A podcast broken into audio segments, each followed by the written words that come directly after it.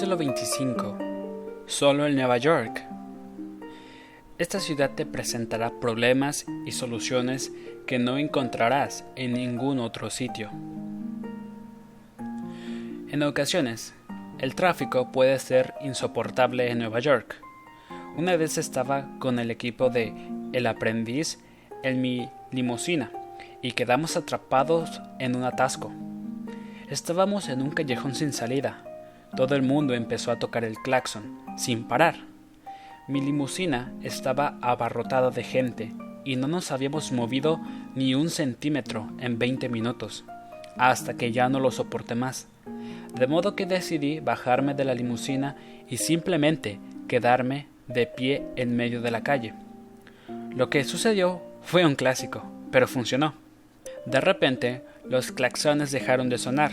Se hizo un silencio absoluto, porque la gente me reconoció allí, en medio del embotellamiento. Hicieron lo que esperaba que hicieran. Retiraron sus manos y codos de los claxones y empezaron a saludar y gritar. ¡Hey, Donald! ¡Eh, es Donald Trump! ¡Es él, Donald! Fue un gran momento, y devolví los saludos y me reí un montón, pero sobre todo estaba aliviado, porque por lo menos habían de dejado tocar las bocinas durante un par de minutos. A veces es fantástico que te reconozcan, y ese fue uno de esos instantes. Sin embargo, muchas veces este reconocimiento provoca muchos problemas de los que podría prescindir. Tengo un gran equipo de seguridad, pero de vez en cuando puede suceder algo. Tenía previsto aparecer por una fiesta en un barco que iba a ofrecer una cena por el río Hudson alrededor de Manhattan. Me llevaría 15 minutos de mi tiempo y me iría antes de que el barco partiese. Fue un evento fantástico, cuando de repente me di cuenta de que el barco había abandonado el muelle. Íbamos río abajo. Nadie me avisó de que íbamos a zarpar, ni siquiera mi guardaespaldas. Tampoco él se había dado cuenta. Bueno, allí estaba, atrapado durante tres horas en un crucero que circundaría Manhattan un sábado por la noche. No era exactamente lo que había planeado. En un principio no supe con quién debía enfadarme. El capitán, mi anfitrión, mi guardaespaldas o quienquiera que estuviera a mi alrededor. Jamás habría accedido a pasar tres horas en un crucero. Pensé en saltar al río y nadar de vuelta a Manhattan. Estaba muy mosqueado. De todos modos, como no podía hacer nada al respecto, decidí dejarme llevar por la corriente. Descubrí que se trataba de un grupo de gente estupendo, que parecía muy feliz de tenerme a bordo, estuviera invitado o no. De modo que me uní a ellos. Conté algunas historias, me eché algunas risas y fue genial. También resultó ser una noche preciosa y el crucero adquirió un aire festivo que nadie esperaba acabó siendo una noche que todos recordaremos con cariño. Coach Trump, hazlo realidad. El consejo que tengo para ti es, déjate llevar por la corriente, sobre todo si no tienes elección. En aquella ocasión disfruté de un agradable paseo en barco, completamente inesperado y que no figuraba en mi agenda. A veces, la vida es así, pensé ayudó que me animara y acabé por pasármelo muy bien. Pruébalo alguna vez, verás que funciona. Ya te llames Donald Trump o no. Parte 26. ¿Cómo rebajar el estrés? Cada uno tiene su propio método para relajarse, reducir tensiones y cambiar sus esquemas de pensamiento. La mejor opción es aquella que te funcione siempre, siempre y cuando no sea autodestructiva o destructiva para con los otros. Por eso me gusta jugar al golf. Es un juego cerebral, pero al mismo tiempo puede resultar de lo más relajante. Creo que abre mi mente a nuevas posibilidades y me puede solucionar problemas con mucha eficacia mientras estoy en el campo de golf. Lo que algunas veces hago en la oficina es practicar mi swing, o simplemente coger un palo de golf y pensar en el juego. Esta simple acción es un soplo de aire fresco, aunque sea aire de oficina, y me ayuda a ver las cosas de mayor forma creativa o bajo una luz diferente. Sé que a algunas personas les funciona la música o el ejercicio físico. A mí me va bien el golf. Otra forma de relajarme es sustituir la negatividad por la positividad. Esto es válido para muchas áreas. Por ejemplo, intento rodearme de personas positivas y librarme de las negativas. Cualquiera que visite mi oficina notará que tengo muchas fotografías de mi familia, de mis padres, de mis hijos y de Melania. Me ayudan a mantener un enfoque positivo. No es que necesite fotos que me los recuerden, pero un vistazo de vez en cuando a ellas me facilita mantener la perspectiva con respecto a todo. También conservo fotografías y recuerdos de logros que han significado mucho para mí a lo largo de los años, de modo que si las cosas se ponen difíciles, tengo cerca remembranzas tangibles de éxitos pasados. Tampoco ninguno de ellos fue fácil. Mantén vivo el impulso, intenta sustituir lo negativo por lo positivo y tendrás más éxitos esperándote, aunque ahora no estén a la vista. Parte 27. Te atacarán por intentar cambiar cualquier cosa. Maralago. Marjorie Meriwether Post inauguró oficialmente su hacienda Maralago en 1927. Entonces estaba casada con Edward Hutton y pasó cuatro años construyendo esta increíble propiedad, situada sobre un arrecife de coral en Palm Beach, sustentada por hormigón y acero. Con solo estos pequeños detalles podrás hacerte una idea de la historia de esta magnífica finca, que vi por primera vez en 1985. Todos hemos oído hablar del amor a primera vista, y eso fue exactamente lo que me ocurrió cuando vi Mar Lago esa primera vez. Supe de inmediato que tenía que ser mía, con sus 128 estancias, sus 10.000 metros cuadrados y sus 8 hectáreas de terrenos. Sabía que no iba a ser sencillo, que no debió ser fácil construir algo así, y que los obstáculos eran evidentes. Estaba prácticamente arruinada por el abandono, pero, no obstante, estaba decidido a comprarla.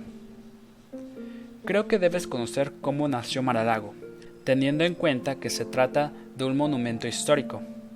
La señorita Pause, heredera de un imperio cuya piedra angular eran los cereales, obviamente pensaba que los detalles eran importantes fletó tres barcos llenos de piedra originaria de Doria, en Genoveva. Se colocaron más de 36.000 baldosas españolas, 205 metros cuadrados de mármol blanco y negro procedente del suelo del comedor de un antiguo castillo cubano, y una torre de 22 metros coronaba la estructura principal. La sociedad de Palm Beach estaba sometida a las fuerzas combinadas de Mar-a-Lago y de Pause, y por un buen motivo. Este lugar superaba la gloria de las mansiones de Newport y de San Simeon.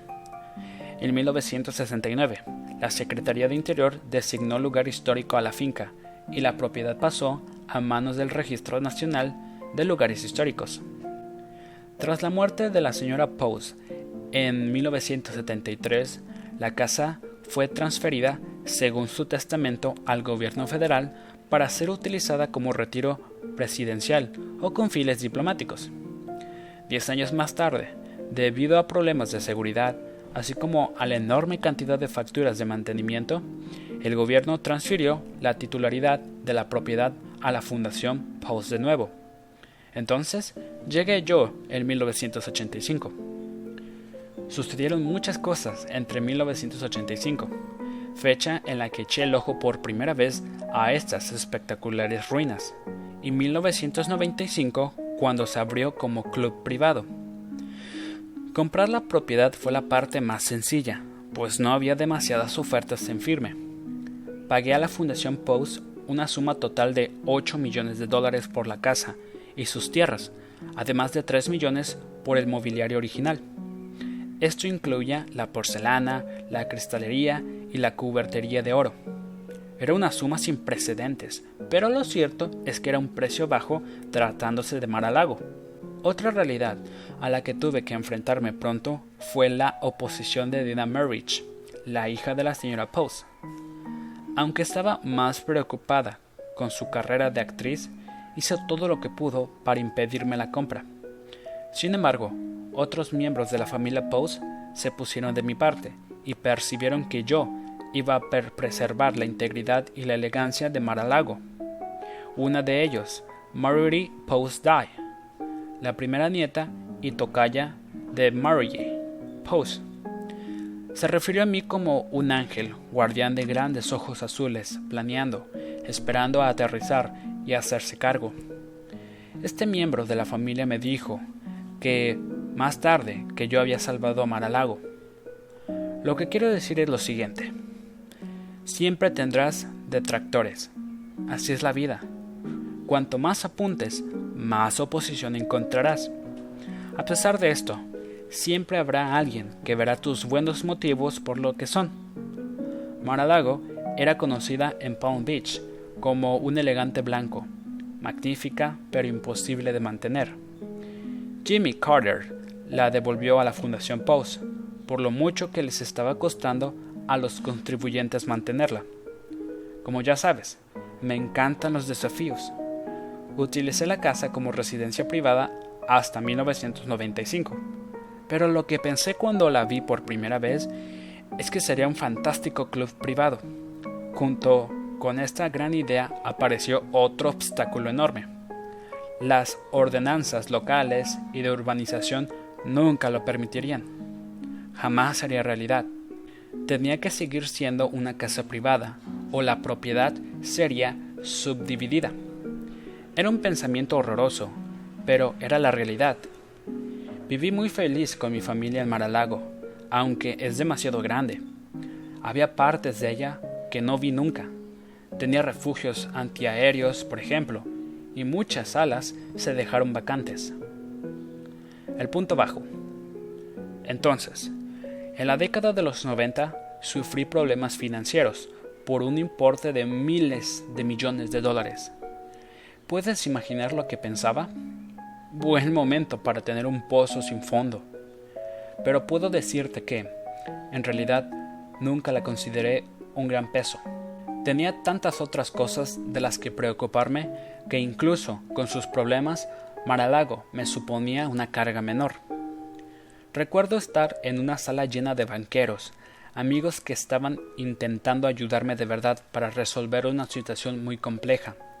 Tratando de sonar desenfadado en una situación extrema les dije Bueno, como es viernes, creo que me voy a ir a Maralago en mi Boeing 727 a pasar el fin de semana.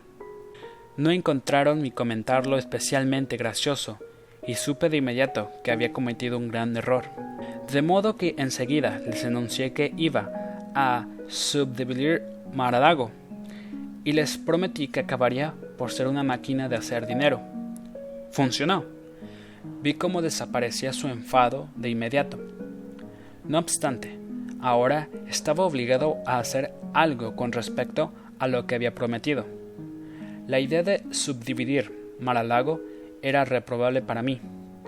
Fui a Palm Beach con esa idea en mente porque se trataba de una solución lógica al problema, y me reuní con el abogado de la localidad y el inspector de construcciones. Creía que tenía derecho a 14 lotes, pero me sugirieron que pidiera 8, porque de ese modo la recalificación iría más rápido.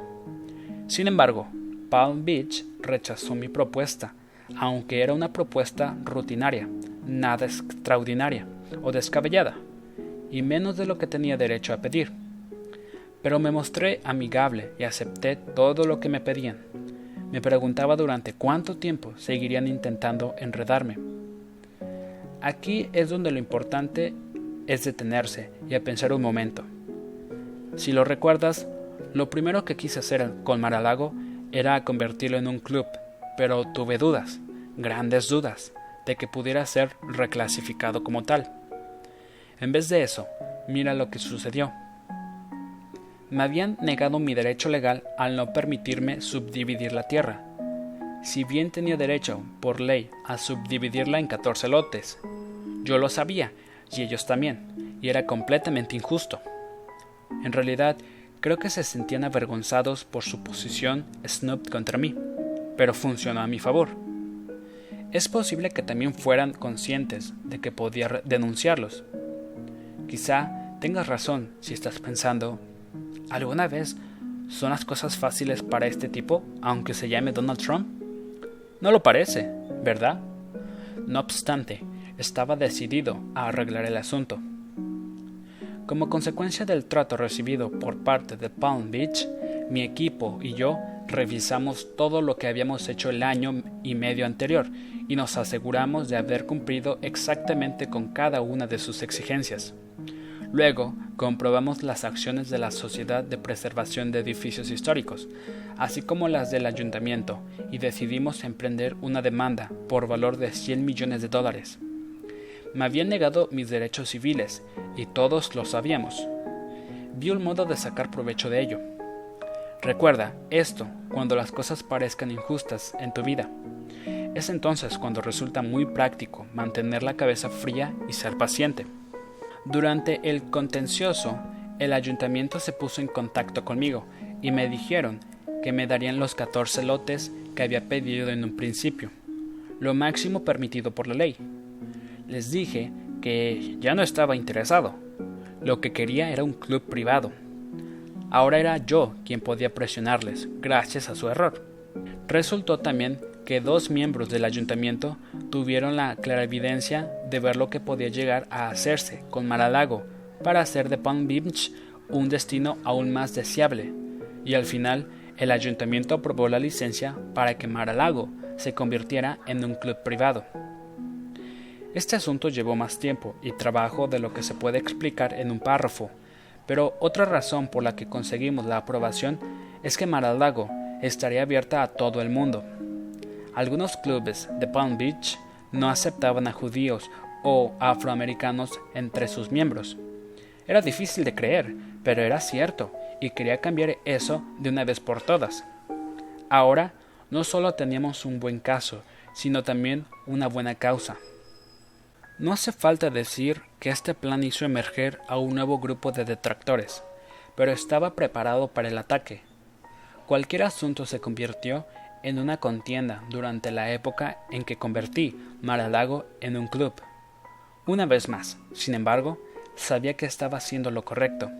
Una vez más, gané. En 1995, Mar-a-Lago se convirtió en un club privado espectacular desde entonces se han referido a él como la joya de Palm Beach y con razón. Coach Trump, hazlo realidad. Tal vez creas que me cansé de todo el conflicto con respecto a Maralago. Es gracioso, pero a veces descubres que cuanta más oposición te encuentras o provocas a causa de tus acciones, más energía tienes. Prueba alguna vez este planteamiento en vez de tirar la toalla o molestarte cuando te encuentres con oposición. Descubrirás lo fuerte e inteligente que eres. Las acciones del ayuntamiento, junto con la arcaica reacción de la localidad en contra de un club que admitía a todas las personas, me proporcionaron una tenacidad que no podía ser vencida. Repítete a ti mismo. Estoy haciendo lo correcto y no podrán conmigo. Al mismo tiempo que tenía dificultades con Maralago, también tenía que enfrentarme a un sin número de obstáculos y contratiempos derivados de muchos otros proyectos. Aprendí a esperar tener problemas. La experiencia puede proporcionarte una resiliencia muy valiosa. Cuando llegues a ese punto, recuerda, no tires la toalla. Estas palabras pueden llevarte a lugares increíbles, pueden llevarte a donde tú quieras y pueden cambiar las actitudes que debes cambiar. Eso es ganar. Post-scriptum. La última amenaza para Palm Beach vino del aeropuerto. Querían construir una nueva pista cerca, lo que suponía un verdadero problema. Transcribo aquí una carta que escribí al periódico local. Tienes que seguir peleando. 26 de marzo del 2007. Mar-a-Lago es un gran monumento histórico que sufriría un gran daño si se añade una nueva pista al Aeropuerto Internacional de Palm Beach. Destruiría la integridad de Mar-a-Lago y el Fondo Nacional para la Preservación Histórica. Está completamente de acuerdo con esta valoración. Otra pista sería un desastre. De igual importancia para la localidad y el gobierno estatal es un total desperdicio de 1.500 millones de dólares construir una pista innecesaria. Mis pilotos y otros que están familiarizados con la aviación y las particularidades de los aeropuertos creen que es un completo despilfarro de dinero, ya que las actuales pistas son adecuadas y lo seguirán siendo en el futuro. Cuentan de otro terreno disponible que pueden utilizar para construir una pista en otra parte del aeropuerto, si esta fuese realmente necesaria, que no lo es. En pocas palabras, construir otra pista no solo sería pernicioso, sino que además sería un dispendio. Ahórrense el dinero y dejen que Bruce Belgi siga adelante con su vida. Donald Trump 28. Deja las cosas claras. A veces merece la pena tomarse tiempo para dejar las cosas claras.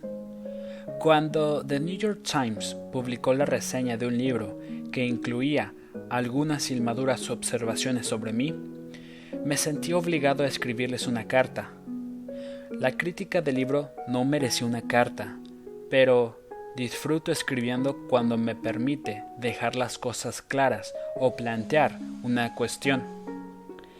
El periódico The New York Times la publicó y resulta que fue declarada la mejor carta del año dirigida a The New York Times Book Review por la New York Magazine. Quizá fuera una carta condescendiente, pero también lo eran las observaciones de la reseña. ¿Por qué me tomé la molestia de escribirla? ¿Por qué importaba y por qué yo no tiro la toalla? De hecho, Transcribo aquí una copia de ella para que la utilices como futura referencia, en caso de que te ocurra algo parecido alguna vez. Espero que no, pero recuerda hacer algo al respecto, si es así. Quizá ganas una mención por tus esfuerzos, además de aclarar las cosas. Crear situaciones que te sean ventajosas puede pasar incluso como consecuencia de situaciones malas o negativas. Así es como conviertes problemas y desafíos en éxitos. Mejor carta del año dirigida al New York Times Bill Reviews. New York Times Magazine. Agosto de 2005. Al editor. Recuerdo cuando Tina Brown estaba a cargo de la revista New Yorker y, un escritor llamado Mark Singer me entrevistó. Él estaba deprimido. Pensé, vale, espera lo peor. No solo Tina Brown estaba arrastrando al New Yorker o un nuevo nivel más bajo, este, este escritor se estaba ahogando en su propia miseria lo cual solo hizo aumentar aún más mi escepticismo con respecto al resultado de su interés combinado por mí. La miseria engendra miseria, y los dos eran un ejemplo perfecto de ello.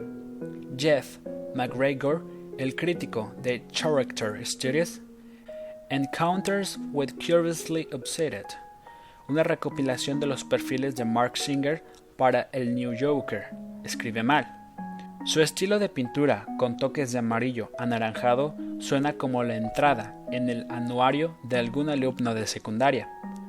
Puede que él y Mark Singer estén hechos el uno para el otro. Algunas personas crean climas sombríos y otras eligen vivir bajo dichas sombras. He leído a John Updike, he leído a Ornan Pamuk, he leído a Philip Roth. Cuando Mark Singer escribe en esta liga, quizá lea alguno de sus libros, pero pasará mucho tiempo. No ha nacido con una gran habilidad para la escritura. Hasta entonces, quizá debería concentrarse en encontrar su propia pieza solitaria y luego intentar convertirse en un escritor de categoría mundial en vez de tener que escribir sobre personas notables que claramente están fuera de su universo. Hace casi 20 años que soy un escritor de éxito comercial. Le guste o no, los hechos son los hechos. El muy respetado Joe Quinnan de New York Times Book Review mencionó en su artículo del 20 de marzo de 2005 titulado Ghost in Machine que había escrito una corriente estable de clásicos, sin fallos estadísticos, y que la voz de mis libros seguía siendo notablemente constante hasta el punto de ser un logro sorprendente. Esto fue un gran elogio, viniendo de un escritor con talento. Para pobres diablos como Jeff McGregor, con quien nunca he coincidido, o Mark Singer, no lo hago tan bien, pero me fío más de la opinión de Joe Quenan que de las de Singer y McGregor. Se trata de algo simple llamado talento. No tengo ninguna duda de que a los libros del señor Singer y del señor McGregor les irá mal. Simplemente no tienen lo que hace falta. Puede que algún día nos sorprendan al escribir algo importante. Saludos cordiales, Donald Trump, New York. 29. Huye de los quejicas. No soy de los que creen que el cliente siempre tiene la razón. Aquí va un buen ejemplo de ello. Hace poco leí que Spring Nextel ha reducido su clientela en más de mil personas por ser demasiado caro de mantener.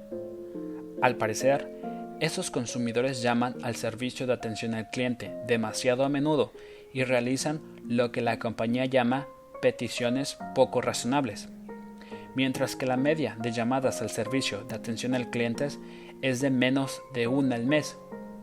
Estos 1.200 abandonados a los que la compañía ha dejado marchar llaman entre 40 y 50 veces más. Todas estas quejas excesivas han frustrado a la dirección hasta tal punto que la empresa ya no merece la pena. Sprint afirma haber hecho todo lo posible por intentar solucionar la cuestión, pero como las quejas siguieron llegando, es evidente que estos clientes nunca estarán contentos. De modo que les han dicho que se lleven su negocio a otra parte. Sé cómo se sienten. He tenido clientes a los que he cuidado muy bien y no importa lo que yo haga, nunca están contentos. De modo que simplemente Tienes que seguir con tu empresa y olvidarte de ellos. No sigas atendiendo a las personas que se quejan sin parar. Un quejica siempre será un quejica. Son un problema, sin más. Simplemente no merecen la pena. 30. Ten paciencia.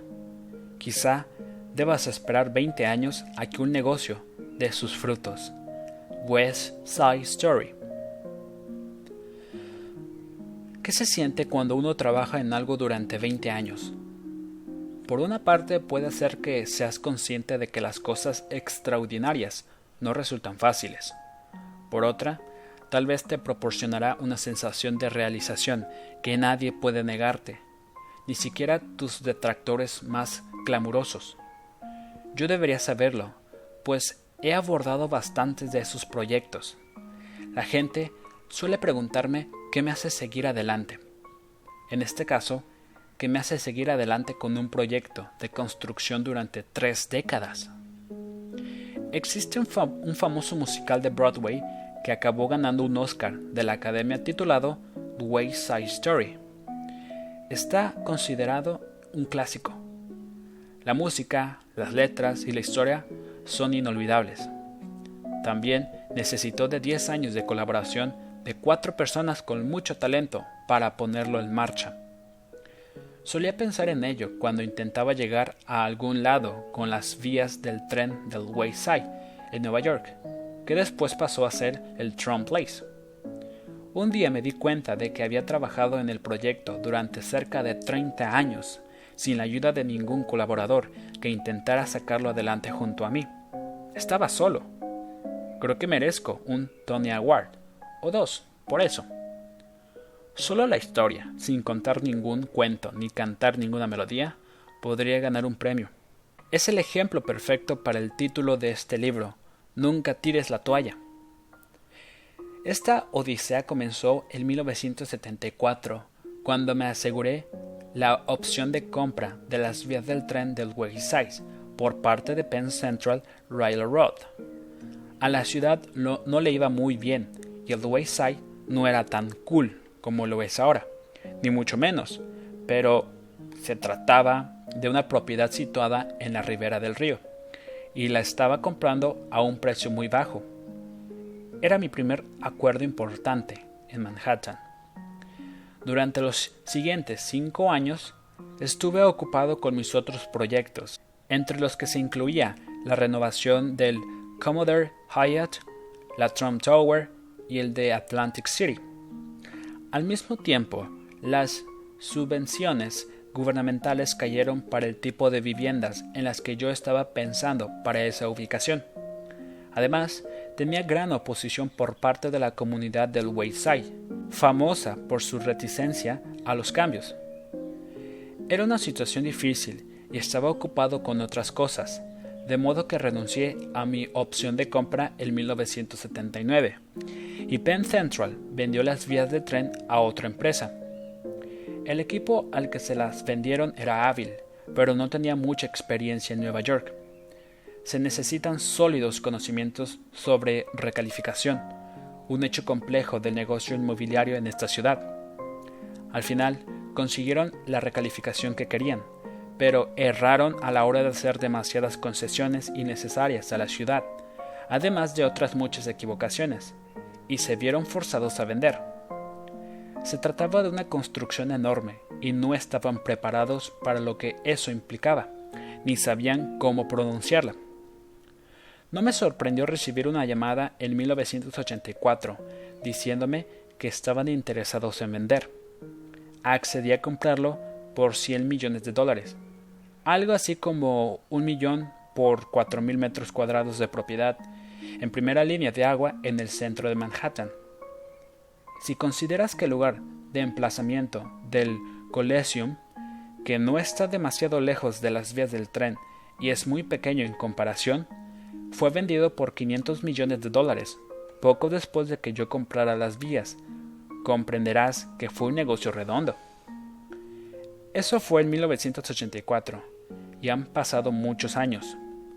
Trump Place, compuesto por 15 torres de apartamentos residenciales que dan al río Hudson están hoy ya terminados.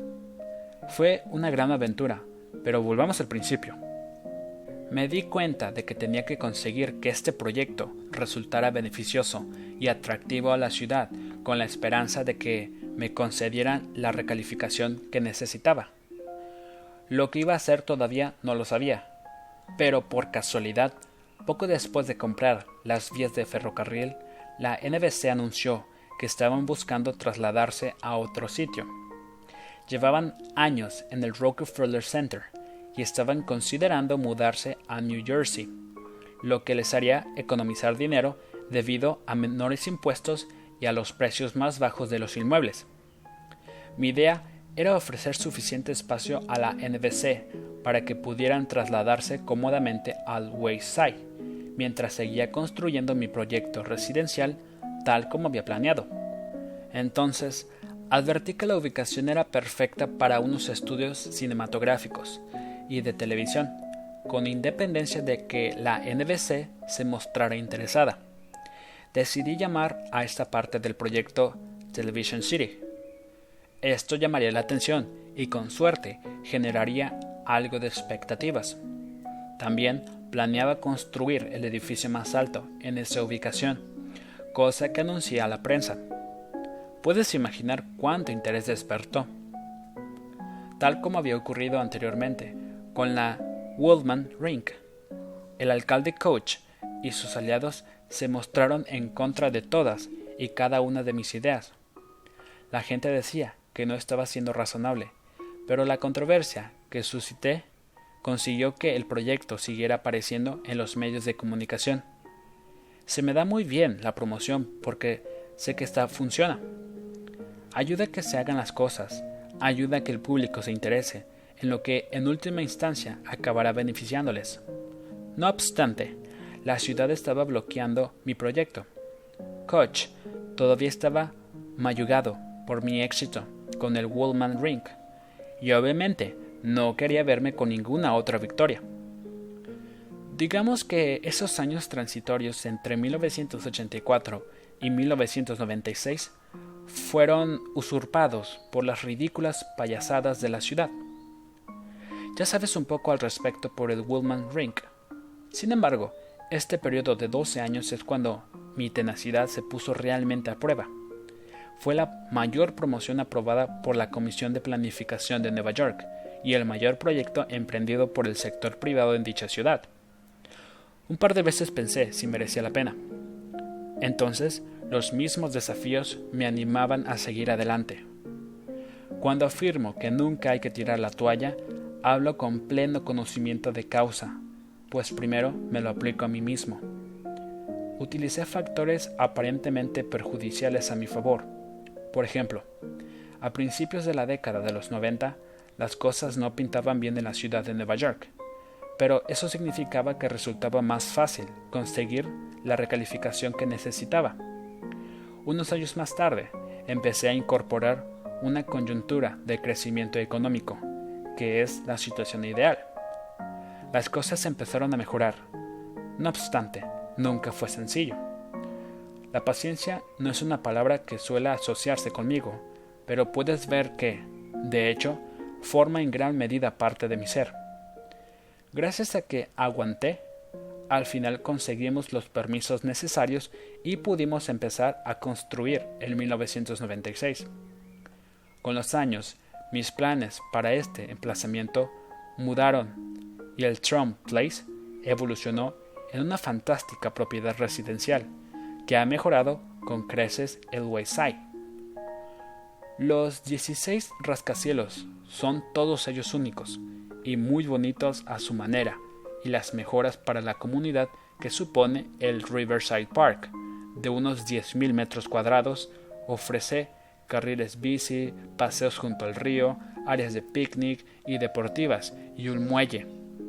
Se ha convertido en un floreciente lugar de encuentro para el barrio y los edificios se vendieron antes de haberlos terminado. Fue un calvario de 20 años de duración, pero es una sensación maravillosa ver cómo al final ha funcionado. Creo que todo el mundo se alegra de este éxito, excepto, quizá, el antiguo alcalde Koch.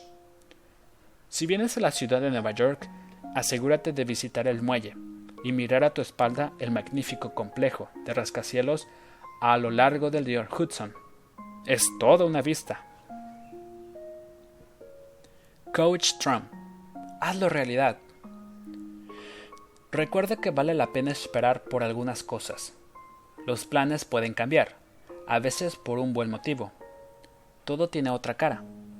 Prepárate para que las dos caras afloren. Prepárate para esperar. ¿Has esperado ya durante 20 años por algo? Entonces no acepto quejas. Sigue trabajando, sigue esperando y por supuesto, nunca tires la toalla.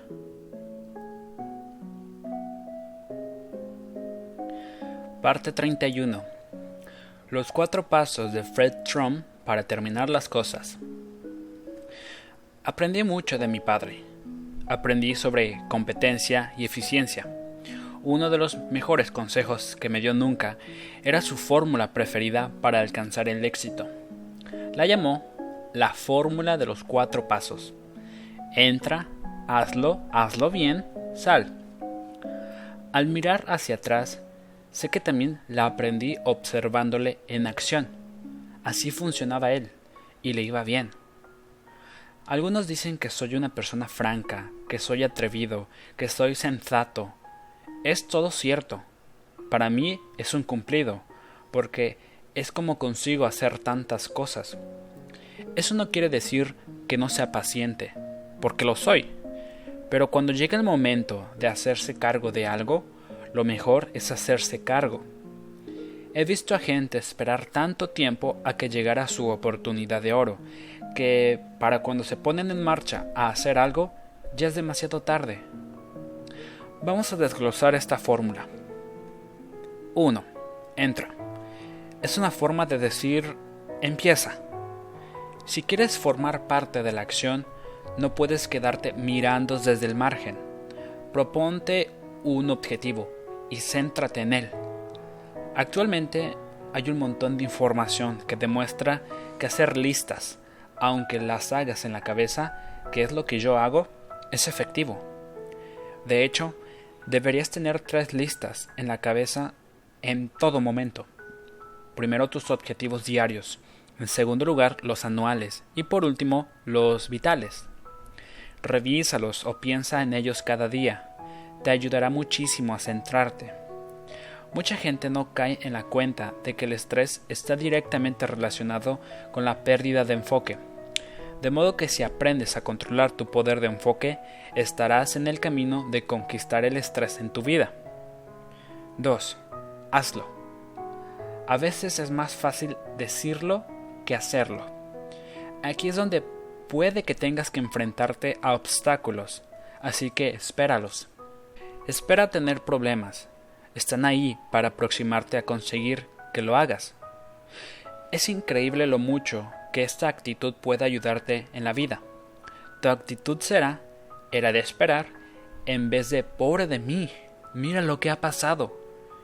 Concéntrate en hacerlo y tus problemas parecerán nada más que otra parte del día, como el amanecer y el atardecer. 3. Hazlo bien. Aquí es donde se me puede tachar, y me han tachado de difícil. Sé lo que es algo grande, sé lo que es algo mediocre. Lo mediocre y yo no nos llevamos bien. Mi listón está muy alto y por lo tanto no tolero menos que lo mejor. Por eso, la marca Trump es sinónimo de lo mejor si quieres un producto, una marca o un negocio, es mejor que mantengas la misma actitud o estarás pisando fuerte. Así es como me hice un, un hombre. Tengo la habilidad de conseguir que se hagan las cosas y que se hagan bien. Muy poca gente discutirá este hecho, les guste o no. Puedo entregar la mercancía, y lo saben. La roca maciza es roca maciza. Trabaja para granjearte esa reputación. 4. Sal. Este enfoque conseguirá que hagas borrón y cuenta nueva, permitiéndote concentrar tu atención en todos los nuevos y emocionantes proyectos que están esperando a ser llevados a cabo por ti. Este es otro ejemplo de foco disciplinado. Cuando se termina un trabajo es hora de seguir adelante. Tengo a gente que supervisa mis proyectos inmobiliarios y no hay ninguna razón por la que tenga que malgastar mi tiempo haciendo lo que pueda hacer otra persona. Mi trabajo consiste en encontrar nuevos proyectos para que todo el mundo trabaje en ellos. Averigua cuál es tu trabajo y racionaliza tus actividades y tu energía mental para centrarte en eso. Si consideras el alcance de mis negocios y mi implicación activa en todos ellos, comprenderás que utilizo la fórmula de los cuatro pasos a diario un día sí y el otro también. Así es como organizo mis pensamientos y mis jornadas. A mi padre le funcionó y a mí también. Haz que te funcione a ti también. Parte 32. El cambio siempre comienza con un pensamiento creativo y positivo. 1200 apartamentos embargados en Cincinnati estaba pensando en Norman Vincent Peale, de modo que lo mencioné en un discurso que di, donde lo que quería decir era que el pensamiento positivo funciona. El doctor escribió un libro clásico sobre este tema titulado El poder del pensamiento tenaz. Fui a la iglesia del Dr. Peale en la ciudad de Nueva York y lo oí hablar hace unos años. De su discurso me quedé con que el pensamiento positivo es pensamiento creativo. No puede ser positivo a menos que también hagas un esfuerzo por pensar de manera creativa sobre tu situación. El Dr. Peel era un narrador excelente y también a mí me gusta contar historias para ilustrar un propósito. Este capítulo cuenta la historia de cómo algo que es un desastre puede acabar terminando de forma brillante si eres positivo y creativo en tu enfoque. Siempre he estado interesado en las ejecuciones hipotecarias y en la universidad pasaba mucho tiempo leyendo los listados de proyectos de viviendas financiados por el gobierno federal en proceso ejecutivo. Así es como fundé Swisstown Village en Cincinnati, Ohio. Mi padre y yo lo compramos juntos y se convirtió en mi primer gran negocio.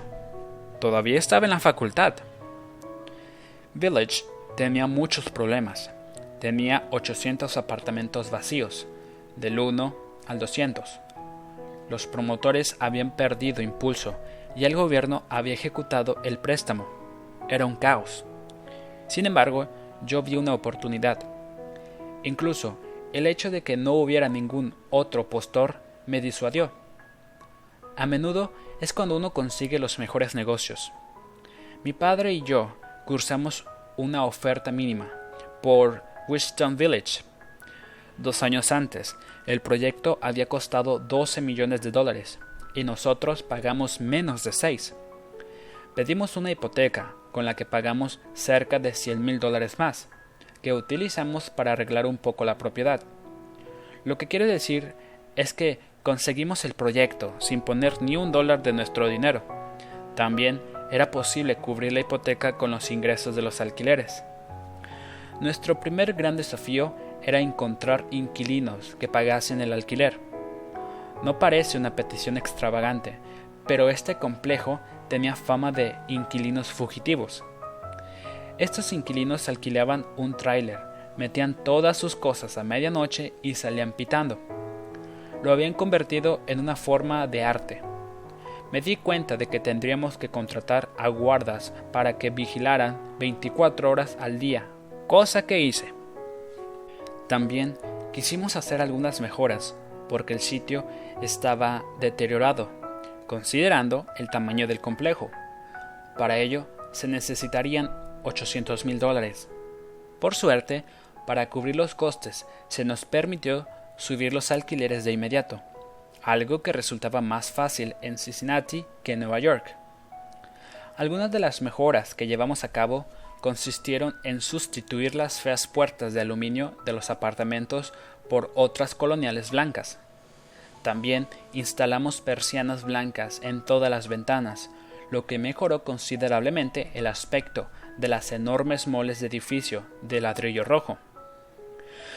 Nos aseguramos de ajardinar la zona y de que ésta estuviera bien mantenida, así como de que los apartamentos estuvieran recién pintados y perfectamente limpios.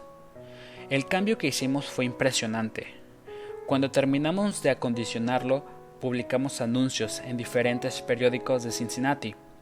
La gente vino a verlo y salía encantada. En menos de un año alquilamos todos los apartamentos de Swifttown Village, cuyo aspecto era fantástico. Era un sitio muy bonito en el que vivir.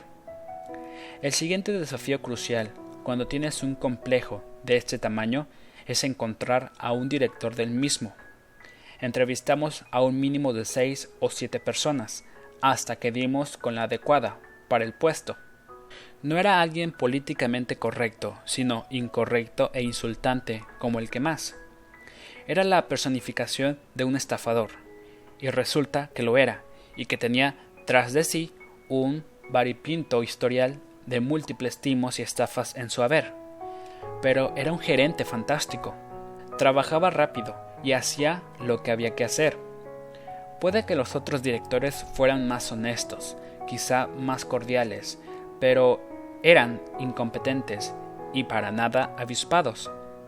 Sabía que no podría quitar un ojo de encima de este tipo, pero por lo menos se harían las cosas.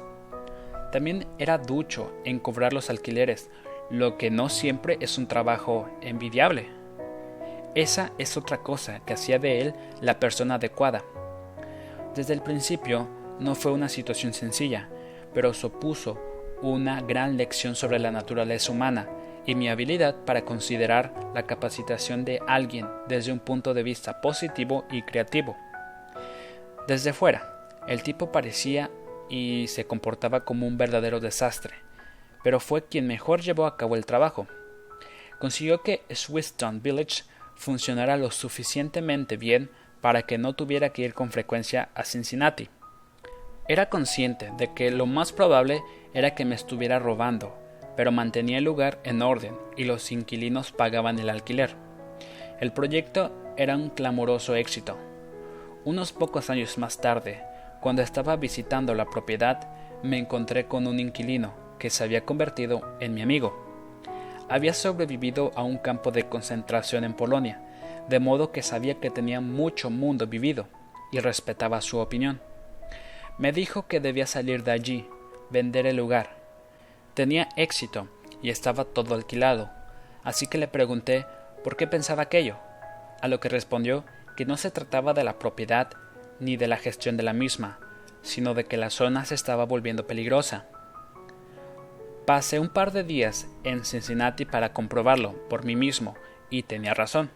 Se estaba convirtiendo en una zona difícil, rodeada a sí mismo por barrios difíciles. Se estaba dando un cambio evidente y no en la dirección correcta. Decidí poner en venta Wisdom Village. La respuesta fue rápida y no aguardé mucho tiempo para ver los frutos de mi primer gran negocio. Compramos Village por 6 millones de dólares y la vendimos al cabo de pocos años por el doble. Es un buen lucro. Lo que hay que recordar es que fui a este lugar de mala muerte y decidí no solo venderlo con una actitud positiva, sino también de forma creativa. Y mira los resultados de, de semejante actitud. Cultívala.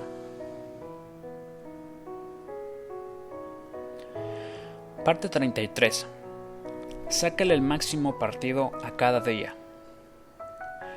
Cuando estaba empezando en Manhattan, tuve que ser valiente porque no me encontraba en mi territorio.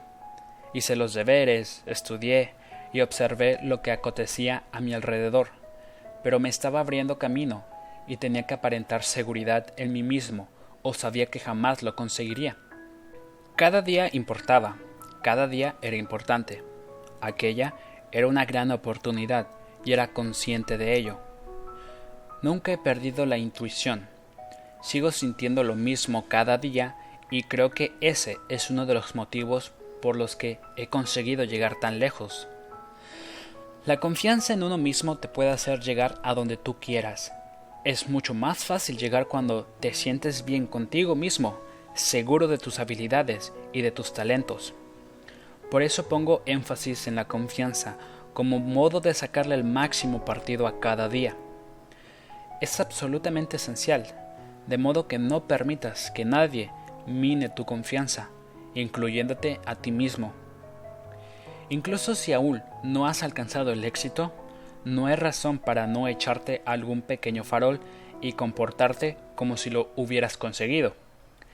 La seguridad en uno mismo es un imán en el mejor sentido de la palabra. Atraerá a la gente hacia ti y hará que tu día a día y el de ellos sea mucho más agradable. Soporta el dolor que requiere convertirse en aquellos que deseas ser, o puedes acabar siendo algo que preferirías no ser. Es como la teoría del centro frente a los márgenes. ¿Quieres estar en el centro o mantenerte al margen? Ser el centro significa que estás más centrado. Estar en el margen quiere decir estar lejos de la acción o de la fuerza motriz. Cuando hago hincapié en la importancia de mantener el foco, esta es una forma de visualizarlo.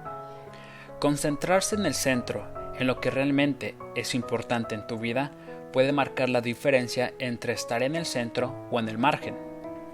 En el mundo de los negocios está lleno de aspectos complejos.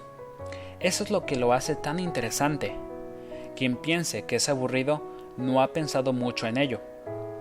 Un negocio puede ser un arte, y en cuanto arte es cambiante y misterioso por derecho propio.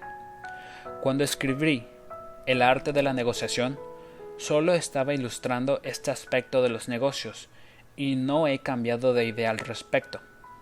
Al igual que un artista, me esfuerzo al máximo en lo que hago cada día. No finjo hacerlo. Si de verdad quieres tener éxito, tendrás que ir a por ello todos los días, como lo hago yo. Las grandes oportunidades no son para los vagos. Mantén tu resistencia mental y tu curiosidad en forma. En mi cabeza, una persona aburrida equivale a una persona poco inteligente. Con suerte, puesto que estás leyendo esto, nunca estarás incluido en este desafortunado grupo. Mejor que no. Tampoco me gustan los que se rinden a las primeras de cambio. Empieza y sigue el programa. Me refiero a lo que hagas cada día. Yo no soy realmente un tipo duro, pero sí lo soy en materia de educación y de utilizar el cerebro. La ignorancia es más cara que la educación, y teniendo en cuenta todo lo que hoy en día hay disponible. La Trump University, por ejemplo, muy poca gente puede defender la ignorancia. Fue Third quien escribió, Si has construido castillos en el aire, tu trabajo no se pierde. Ahora coloca las bases debajo de ellos. Yo no podré decirlo mejor. Visualiza lo que quieres, céntrate y luego realiza el trabajo. Empieza hoy.